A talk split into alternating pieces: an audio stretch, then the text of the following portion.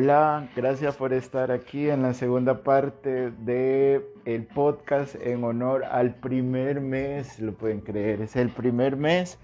Hoy estamos cumpliendo un mes de este podcast de salud lírica y sociedad. Les habla su amigo Manny Viatoro y para mí es un gran gusto estar hablando de lírica, de obras literarias, de poesía de sociedad, de pensamiento crítico, de movilización del pensamiento, todo eso me encanta. Y, bueno, les dije de que nos íbamos a enfocar en dos temas principales de los, de los libros, ¿verdad? Uno pues tiene que ver con, con García Márquez, ¿verdad? Y su, y su obra literaria de El amor en tiempos de cólera pues eh, básicamente, en pocas palabras, es eh, que es una historia que se da alrededor del, funeral de Juvenal Urbino, que era un médico eh, que, había estudiado en Francia y que había dedicado su vida entera a combatir el cólera ahí en su en, un pueblo de Colombia eh, su viuda, que era Fermina Daza, se reencuentra con Florentino Ariza, un viejo amor de juventud que, que ha guardado el reencuentro durante 50 años más o menos. Que bueno, que se enamoraron de pequeños y que le empezó a mandar cartas y luego pues que el papá se dio cuenta porque las monjas donde estudiaba pues le dijeron de que se comunicaba con este con este señor, y con este muchacho, perdón, y, decidieron irse dos años, ¿verdad? Este, del pueblo. Em, se comunicaban por cartas, luego por eh, telegramas y, bueno, fue una historia bastante bonita de, cómo un amor puede surgir a través de las letras, de, de las cartas y luego pues cuando se volvieron a ver y ella se dio cuenta que en realidad no lo quería y bueno, y le dijo que no. Bueno, mejor lean, lean la historia.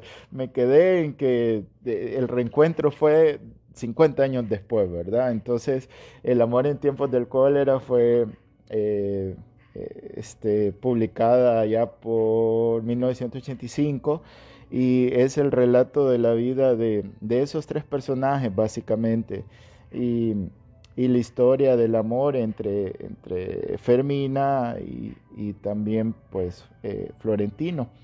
Entonces eh, retoman su relación a bordo de un barco, aislados de una sociedad que los eh, señala, ¿verdad? Los desprecia un poco y de un entorno pues también devastado por la misma enfermedad. Entonces es, es una historia fascinante que tiene que ver mucho con eh, la cultura, es tan rica la cultura, hay muchas palabras ahí implícitas. Y, recuerdo pues que eh, vi eh, en redes sociales hace algún tiempo cuando entrevistaban justamente al, Gabo sobre esta obra y, y, le decía pues como un choque cultural de que pues sí, cuando cuando Fermina desprecia a Florentino, él se va y se acuesta con media humanidad, entonces con todo, con todo lo que se movía, pues prácticamente pues tenía sexo para tratar de eh, lidiar con ese vacío de la soledad que le había dejado este, su, su amada es, Fermina. Entonces, este, eh, ahí se habla bastante y hay una crítica que le hacen de que, de que cómo puede ser, de que eh, un, adulto mayor, un viejito, le dice, este, este, se enamore de, de, una de 18 años, de 17, y, el Gabo pues hace una reflexión y dice, pero si a mis hijos de 20, 22 años les gusta una niña de 15, 17, 18 años, y no les dicen jóvenes verdes. ¿Y por qué, por qué va a ser viejo verde alguien que aprecia esa belleza? Porque el amor no tiene edad y, y, entonces él hace una filosofía increíble de, de, la vida, este, me encantaría seguir hablando de esto, pero también les quiero hablar de la peste de Albert Camus. Así que por el momento, por este día, aquí cerramos con el Gabo, el eterno Gabo, premio Nobel de Literatura por su libro Cien años de soledad, que básicamente fue, eh, no, no, no, tenía un nombre para el libro y, el nombre lo escogió hasta que en las penúltimas eh, frases o líneas que tiene el libro, donde dice de que, eh, que las estirpes condenadas a 100 años de soledad no tienen una segunda oportunidad sobre la tierra. Entonces lo supo que así se tenía que llamar, o sea, fue increíble, lo escribió todo sin saber él. Pero esa es otra historia, así que hablemos ahorita de Albert Camus o, Albert Camus, como usted mejor gusten pronunciarlo. Bueno, este escritor eh, francés, ¿verdad? Que publicó esta obra en 1947. Eh, se cree que esta novela es eh, de la corriente existencial y, y, está escrita como en forma de diario. Bueno, esta, esta novela pues fue la que lo hizo ganar el premio Nobel de, de literatura y básicamente pues eh, trata de que en el mundo ha habido tantas pestes como guerras y sin embargo pues este, las pestes y guerras eh, toman a las personas siempre desprevenidas. Esa eh, sentencia tan vigente también pues desde el año 2020 la escribió Albert Camus en 1947 y se trata de la peste que, narra los estragos provocados por una plaga que azota Orán en Argelia. Acuérdense que Argelia y Francia pues están muy ligados, de hecho hay muchas eh, personas eh, famosas en Francia que tienen su origen en Argelí. Entonces Camus retrata el, miedo pero también la solidaridad que provoca en los protagonistas eh, al enfrentarse a una muerte más que probable, aunque no narra ninguna epidemia en concreto, pues eh, se, cree que el autor se inspiró en la epidemia de cólera que pues bueno que azotó a la ciudad allá por 1849. Hablar de esto es hablar de ciencia, de historia, de epidemiología, de un montón de cosas. La peste bubónica, que bueno, que, se da pues a través de las pulgas y de las pulgas que pues toman a un animal, a las ratas, y ahí pues va la bacteria eh, de la Yersinia pestis, pues es, eh, en esencia. Y bueno, y esto tiene que ver, si lo tomamos epidemiológicamente, pues porque el hombre cada vez o la humanidad ha ido pues colonizando o, haciendo, urbanizando en áreas de la naturaleza donde no ha habido contacto con los animales y alteran ese ecosistema. Y muchas de las enfermedades pues tienen ese origen y, no solo hablar de COVID, sino que también de, muchas otras eh, enfermedades. Entonces también pues eh, la parte del comercio, la parte de, los eh, viajes donde se llevaba mercadería en los barcos, pues en esos barcos también habían ratas y las enfermedades de otros países pues también eran transmitidas de, de esa forma. Entonces, eh, ese es el contexto eh, más o menos donde, donde, se desarrolla, donde se desarrolla esta historia, donde se habla de pues, que empezaron a notar que en esa ciudad pues, las ratas comenzaban a morir y era una gran cantidad de ratas. Entonces, entonces este, eh, luego pues las muertes de las ratas fue aminorando, disminuyendo así paulatinamente y entonces saltaron, bueno, literalmente las pulgas saltaron a los humanos, ¿verdad? Y se empezaron a morir los humanos. Y empezaron a morir muchos, muchos humanos. Entonces aquí la sociedad entró en, en procesos psicológicos de duelo, ¿verdad? Como la negación, eh, eh, no aceptar la realidad, este, había un sesgo cognitivo en esa época de que decían de que todo va a estar bien y, el pensamiento optimista de que todo va a estar bien porque sí, porque, porque tenemos que tener fe de que todo va a salir bien y sin ninguna base eh, científica. Entonces hubo también en esa época ridiculización de la ciencia, ridiculización de los eh, de los que trataron de prevenir esto, de los que lo anunciaron, de los investigadores, de los inteligentes, de los médicos, de las personas que hacen diferencia. Entonces este, se empezó a criticar la organización, se vieron molestos, irritables, criticaban las medidas preventivas sanitarias que se hacían, no las querían cumplir. Cualquier parecido con nuestra realidad de esta ficción es mera coincidencia este, a los medios de comunicación, incluso cuando, cuando empezaban a morir, pues las grandes cantidades de gente nunca daban el dato real, ya se empezaba a hablar de un subregistro, era, era algo increíble. Y aquí el autor pues hace énfasis en que el mal proviene de la ignorancia, se puede imaginar, todo mal es ocasionado por la ignorancia. Y de ahí la responsabilidad de los que toman decisiones no deben de ser ignorantes. Ya lo decía Facundo Cabral, de que la ignorancia es una forma de mal, refiriéndose pues a estas palabras de Camus.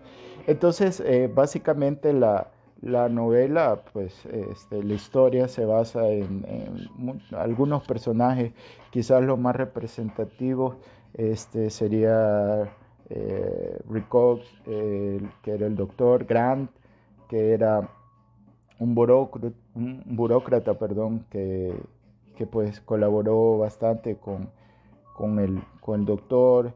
Estaba también eh, un periodista, eh, Rambert, eh, Rambert, que trató de narrar como en un diario pues todo lo que iba sucediendo. Estaba también pues la parte religiosa representada por el, por el padre Panelox, eh, que en una de, bueno, en una de las partes del libro eh, eh, él adjudicaba de que la peste era un castigo divino por algo malo que se había cometido dentro de la ciudad. Entonces, este, bueno, para hacer un poquito más de contexto, pues este, Camus es el padre de la filosofía de lo absurdo. Entonces, en, este, en esta parte, pues él trata de, encontrar el sentido a lo absurdo eh, a través de toda la histeria colectiva que se vivió, que hubo actos vandálicos, que hubo eh, un montón de decisiones que no ayudaban, que empeoraban la situación, pero al final este, la solidaridad eh, de, que describe Camus, y, pues básicamente escribe que hay cosas más buenas en los hombres eh, que de desprecio. Entonces, este, es algo bonito. Él, él siempre le gustó la historia de Sísifo. Sí, ese que, que sacan en redes sociales, que va cargando una piedra y que la lleva a la cima y que luego se deja caer y que luego vuelve a subir la piedra. Entonces todos dicen, oh, qué bárbaro, qué trabajador y todo eso, pero, pero no, no tiene nada, bueno, sí tiene algo que ver con eso, pero eso fue un castigo de los dioses eh, porque desobedeció, órdenes eh, explícitas de Zeus y, y se burló de los dioses, de hecho engañó a la muerte, engañó a Tánatos, utilizó a su esposa, para seguir engañando, engañó a Hades. Y bueno, los dioses estaban molestos con él porque era alguien pues muy eh, aprovechado de las situaciones de la gente, siempre quería ir un paso adelante y, sacar ventaja de todo. Y, bueno, son de esas personas que a veces eh, son advenedizos, que también son pusilánimes, pero este, de estas personas pues eh, tarde o temprano, pues todo cae por su propio peso. Y, bueno, fue enjuiciado por los dioses y fue condenado a, a, estar haciendo ese trabajo una, una y otra vez. Entonces, este, es interesante estudiar eh, esa, esa parte de la historia y comprender que estamos, que parte de nuestra sociedad que gira en torno al capitalismo, estamos condenados a ser cada uno Sísifo cargando esa piedra, llevándola hasta el final, de lunes a viernes o de lunes a sábados, ocho horas diarias, y el tiempo de convivencia con las cosas que realmente importan, la familia, los amigos, la sociedad, leer, hacer lo que te gusta, ya no te queda tiempo, entonces te conviertes en un Sísifo.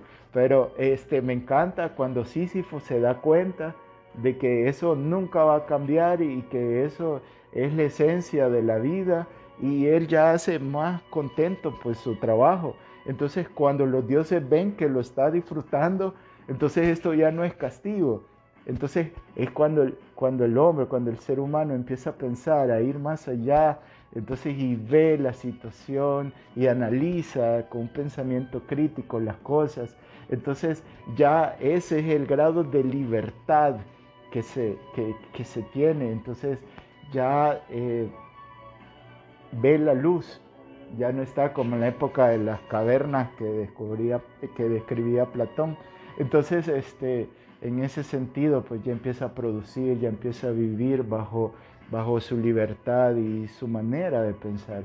Entonces le quitaron el castigo a Sísifo y, y bueno, eh, mejor lean la historia, les va a gustar. Y hasta aquí el, ha llegado este podcast. Muchas gracias eh, por haber llegado hasta este momento. Eh, quiero decir más cosas, me quedo con la sensación de contarles otras historias, de relacionar la medicina con la sociedad, con la cultura, con la economía, con todo eso y, y ya lo vamos a ir haciendo y lo hemos hecho antes. Pero este, muchas gracias por sintonizarme de verdad en todos los países. Muchas gracias por sus comentarios. Eh, estoy a la orden. Es para mí un gusto poderme desahogar con ustedes, decir un poco de lo que pienso, de lo que está pasando y, saber pues que lo que digo pues puede tener un impacto positivo en ustedes. Los espero la próxima semana que tenemos agenda o tenemos casa llena, por decir así. Tenemos varios especialistas de renombre acá que han hecho cosas increíbles y, pues tengo la oportunidad de, hablar con ellos un poquito de medicina, un poquito de todo. Así que muchas gracias. Eh, eh, este es su podcast, estamos cumpliendo un mes, salud lírica y sociedad. Eh, les habló Mani Viatoro y por favor sean felices. Hasta luego.